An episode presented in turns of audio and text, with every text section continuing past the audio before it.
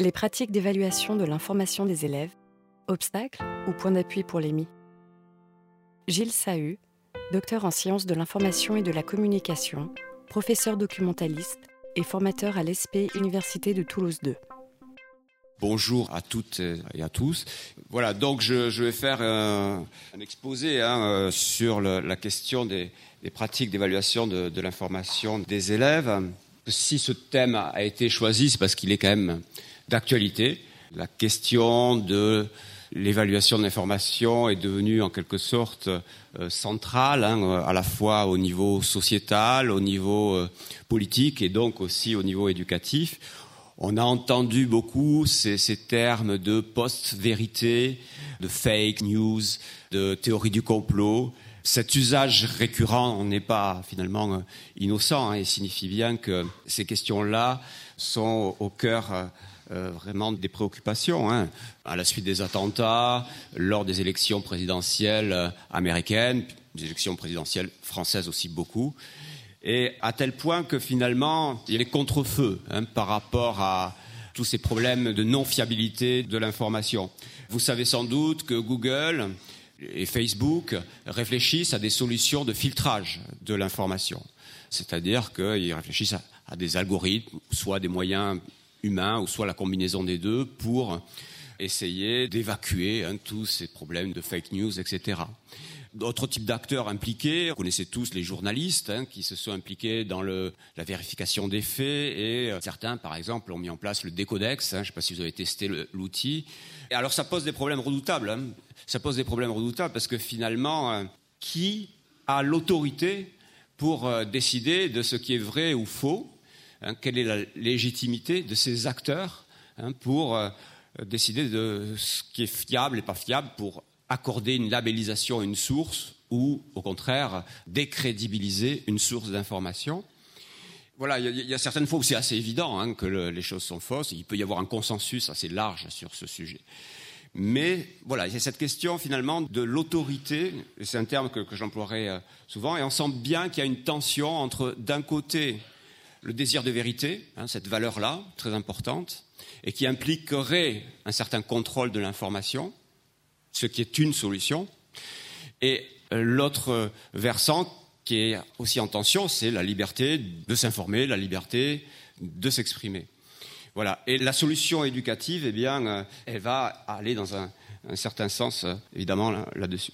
Alors, j'ai voulu euh, débuter en évoquant l'actualité, mais évidemment, on doit euh, évoquer, quand on parle des questions de, fiabilité, de crédibilité, d'autorité, dire que c'est vraiment, ce sont des questions très anciennes, quasi anthropologiques, hein, existentielles. Et là, j'ai mis ce questionnement finalement d'Aristote. Qui doit-on croire finalement? Il se pose la question, et il tranche pas d'ailleurs, hein, il tranche pas, et dit euh, finalement, est-ce qu'on doit croire ce qu'on peut appeler maintenant la doxa, hein, c'est-à-dire l'opinion commune et ne rejette pas a priori la, doxa, ou par presque tous. Donc, par tous les hommes, c'est la doxa, presque tous, donc euh, un consensus qui est assez euh, relatif, ou par ceux qui présentent euh, l'opinion éclairée, ce qu'on peut appeler les sages à l'époque, ce qu'on appellerait aujourd'hui l'académie, les experts, les scientifiques, peut-être les intellectuels, ça se discute. Et en plus, après, mais Parmi ceux-là, on sent bien qu'ils ne sont pas toujours d'accord, hein, ces sages, ces intellectuels, etc. Et donc, il nous dit, voilà, finalement, euh, il faudrait peut-être envisager de croire en priorité ceux qui sont les plus connus. Donc, c'est le critère de réputation ici euh, euh, qu'il pose. Au travers de cette citation, on, voit vraiment le, caractère essentiel des questions de crédibilité, d'autorité. Donc mon propos, ça va pas être de dire évidemment ce qu'il faut croire. Je ne suis pas du tout épistémologue, c'est pas du tout ma tasse de thé, je suis pas philosophe. Mais par contre, moi, ce qui m'intéresse, c'est de comprendre comment les jeunes jugent une source d'information, comment et pourquoi ils attribuent une certaine valeur de vérité à un énoncé. Voilà, donc je précise euh, ce que je vais développer finalement, je vais voilà, rendre compte de recherches scientifiques. Alors, sur le rapport des jeunes aux sources d'information, les miennes bien sûr, hein, que j'ai menées euh, euh, notamment euh, sur, sur Wikipédia, mais aussi je, je préparais une, synthèse hein, pour avoir une vision d'ensemble, une synthèse de, des recherches menées en sciences de l'information, en sciences de la communication et en psychologie. Dans ces trois champs-là, psychologie sociale, psychologie cognitive. Voilà, donc au travers de la littérature, à la fois la littérature française, mais aussi la littérature internationale, qui, vous le savez, maintenant s'écrit beaucoup et quasiment uniquement en, anglais. Alors bien sûr, la question éducative, je l'ai dit, est en arrière-plan, hein, puisque euh, je suis moi-même euh, professeur documentaliste, formateur depuis déjà assez longtemps hein, de professeur documentaliste à, l'UFM puis ensuite à, l'ESP et la formation évidemment est au cœur euh, de, mes préoccupations. Voilà, donc après, mon propos, il n'est pas du tout prescriptif, hein, c'est-à-dire que je n'ai pas la prétention de dire ce qu'il faut faire. Hein, simplement, on est sur une logique d'essayer de, d'écrire, tout simplement, de comprendre les pratiques et peut-être que, ça, enfin je l'espère, ça peut nourrir votre réflexion, peut-être ouvrir des perspectives. Voilà, donc euh, je vous présente le, plan ici. Donc je commencerai par une approche terminologique, j'expliquerai pourquoi elle est nécessaire, euh, sur tous ces termes de pertinence, crédibilité, confiance épistémique, autorité cognitive.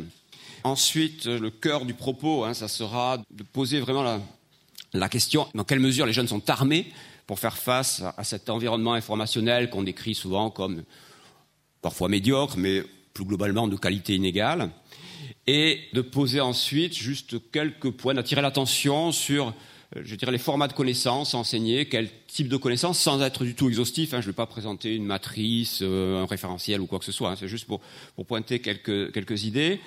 Et euh, je poserai en particulier la question de ce qu'on appelle des heuristiques. Alors je vais expliquer ce que c'est dans le cadre de l'EMI et qui correspondent à des pratiques informationnelles juvénile, et pas que juvénile d'ailleurs, aussi euh, très présente chez les adultes et chez nous-mêmes.